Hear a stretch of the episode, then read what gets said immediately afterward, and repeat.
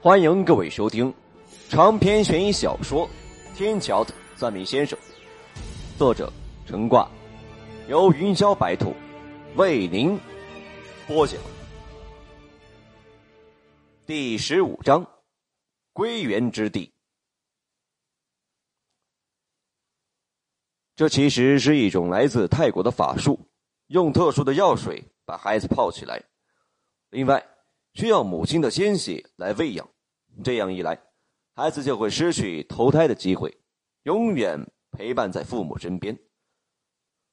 而婴儿房里的布置，则是为了孩子有地方生活。简单的解释就是，把鬼像真人一样养起来。说实话，我个人一直对太古老的东西不是很感冒，我觉得他们干什么都太绝对了。而且往往为了达到目的，根本不计后果。其实，按我们中国人的传统观念，死者为大，入土为安。想想眼前的这个孩子，也够惨的，非但没能落生，反而被困在这里边，没办法转世。想到这里，我觉得自己应该做点什么。当天晚上，我按照传统方式，把孩子葬在了护城河边的一棵柏树下。按照病历上的日子添了八字，给婴儿做了一场超度法事。孩子虽然顽皮，怨气却没有我想象的那么严重。没费太大的力气，就给超度了。因为超度的时候，需要给被超度者取一个名字。我思来想去，在生死簿上写下了“袁未志”三个字。下面要讲的故事，发生于我在玉亭桥附近摆摊的时候。因为靠近肿瘤医院，每天跑来看吉凶的人非常的多，也有些人求平安符什么的，祈求病人早日康复，祈求病人早日康复。突然，有一天，来了一位四十多岁的大姐。操着一口外地口音，问我能不能帮忙看看房子。细问之下才知道，大姐的老公得了胰腺癌，正在肿瘤医院住院。为了照顾他的起居生活，大姐在医院附近租了一套房子。平时白天在医院照顾病人，抽个时间还能给老公做一点可口的饭菜，因为晚上陪床不方便。有的时候也会回来住几晚。房子租了有半年多，也没什么太大的问题。可就在前几天，他突然做了一个奇怪的梦。他梦到自己正在房间里洗菜，突然从厨房门口出现了一个小男孩，年纪十五六岁，跟大姐说：“这饭菜的味道真香。”自己也想尝尝，因为在梦里，人总会做些原本不可能的事情。大姐就是如此。她看那孩子长得眉清目秀的，而且说起话来文质彬彬，和自己老家的儿子有几分相像，便留那孩子一起吃饭。吃饭间，大姐问这孩子是哪家的，怎么会到他这里来？没想到，那孩子居然笑着跟大姐说。阿姨，您都跟我一起住了这么久，难道就没看见我吗？这就是我家呀，咱们可算是室友呢。大姐听到这里，突然醒了，她发现自己身上全是汗，这个奇怪的梦让她心里多少有些不安，因为她之前，因为她之前就听说过，医院附近的出租房经常有些不干净的东西。有的是从医院里跑出来的，有的甚至是直接死在了这座房子里。因为医院死亡的人太多，投胎的机会有限，所以常有些鬼会短时间内投不了胎。严重的，因为玩心太重，甚至会不太愿意投胎。这种无处可去的孤魂野鬼，会在半夜的时候找些阴气重的人当做玩伴想到这里。大姐彻底精神了，亮着灯在屋子里坐了一晚上，而且看到哪儿都觉得害怕。大姐，是这样的，梦这种东西呢，是最没把握的。虽然说呢，有解梦这么一说，但是要根据一个人特定的情况来解决。恕我直言，您是不是想的有点太多了？那大姐摆摆手，让我先听她说完。第二天，她照旧去医院照顾老公。晚上回到家之后，打算炖锅汤，第二天给老公送去。因为煲汤是个长时间的活，所以她就躺在床上休息。一天的劳累，已经让她把昨天的梦忘在了脑后，因此没过多久就睡着了。后来，他听到耳边有人说话，那声音非常的轻，不过听得出来是个男孩的声音。他吓得赶紧睁开眼睛，发现沙发上正坐着个人，那人穿着一身白色的运动服。见大姐醒来，就告诉他：“汤快煲干了，赶紧去看看。”大姐听完，赶紧起身，可是腿刚一用劲儿。突然有种悬空的感觉，这时候她才意识到自己刚才又是在做梦。他刚缓过精神，突然闻到一股怪味猛然间想起刚才梦里那男孩说的话，于是赶紧跑进了厨房。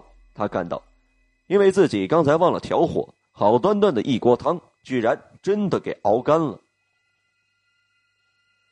此时的大姐惊出了一身的冷汗，她怀疑。自己是见到不干净的东西了，看了看时间，才凌晨三点。不过，他实在是待不下去了，摸着黑出了小区。第二天一大早，第二天一大早，他特意从医院离开了一会儿，到出租屋的楼下坐了一会儿。大姐告诉我，她平时不忙的时候，为了舒缓压力，会到那地方打一会儿牌。因此，认识了许多上了年纪的老住户，在这些牌友的口中，他得知自己住的房子确实有问题。几年前，也是外地的一家人租了那个房子。据说呀，男的得了绝症，老婆一边照顾生病的丈夫，还要花时间辅导准备艺考的儿子。后来，那男的命薄，没救回来。那女的在医院领尸体的时候，出车祸死了，一家子好端端的就剩下了一个二十不到的孩子。据说那孩子因为学艺术，人看着挺斯文，但实际上有很严重的心理疾病，多半是抑郁症。大人死后，那孩子也没回老家，把自己一个人关在房子里，谁也不知道他到底怎么样了。后来，房租到期，房东过来收房的时候，打开门才知道，那孩子已经死了很久，是割腕自杀的，是割腕自杀的，尸体臭的不行。后来还是老家的亲戚过来帮一家人收的尸。哎，您怎么不早说你住那间房啊？早说早就劝你搬出来了，那房子不干净，这事儿当初在这块儿都传开了，只是很少有人能说出具体是哪间房子。到后来呀，越传越邪乎，好像肿瘤医院附近的房子不太平似的。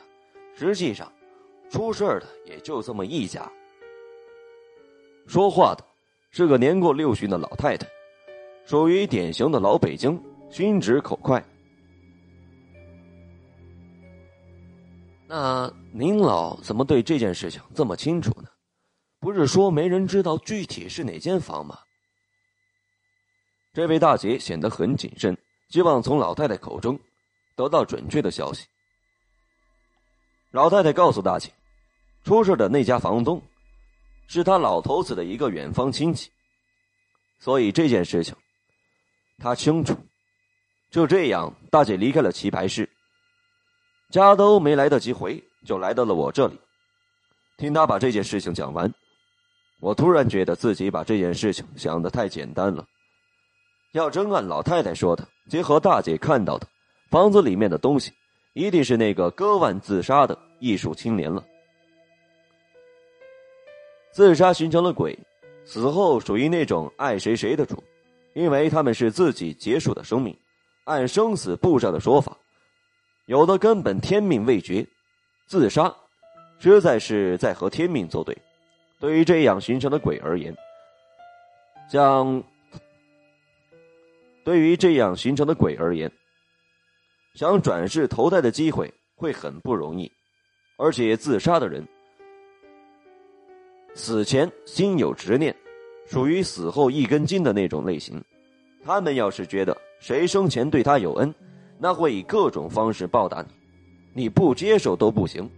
可是，他如果恨一个人，那你就等着吧，不把你搞得鸡犬不宁，绝不罢手。好在从那大姐那儿得到了消息，说明那鬼至少对他没什么恶意。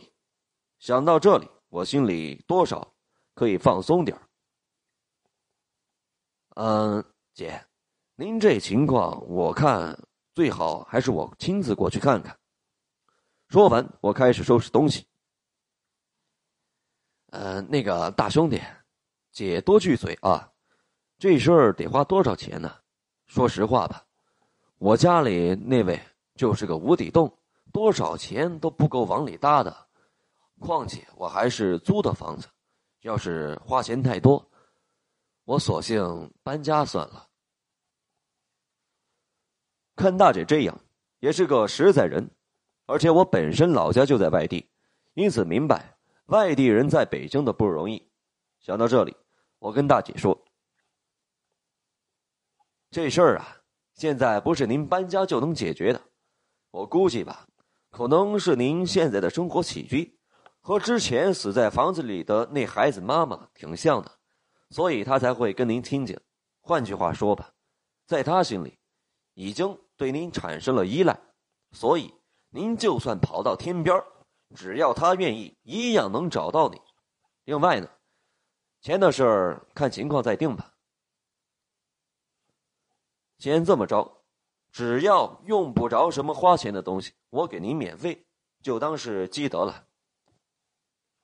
那大姐听我这么说，还显得有些不好意思，一个劲儿的跟我道谢，说自己出门。遇见贵人什么的，不过我的心思都在房间里那东西身上，对此也没太往心里去。当我们赶到他出租的房子当中时，正巧赶上饭点大姐很热情的给我做了碗炸酱面，而我趁着这个时间，把房子各处仔细的看了看。这房子是个大一居，有客厅的那种。如果是一家人居住的话，孩子应该在客厅的位置。我拿着罗盘在房子里转了转，最终在靠窗子的位置停了下来。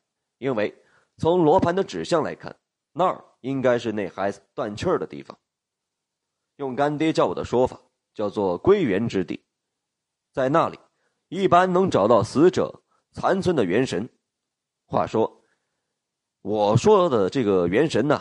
可不是现在修仙小说里常出现的那种跟鸡蛋似的东西，它指的是人生前的一种特殊气息。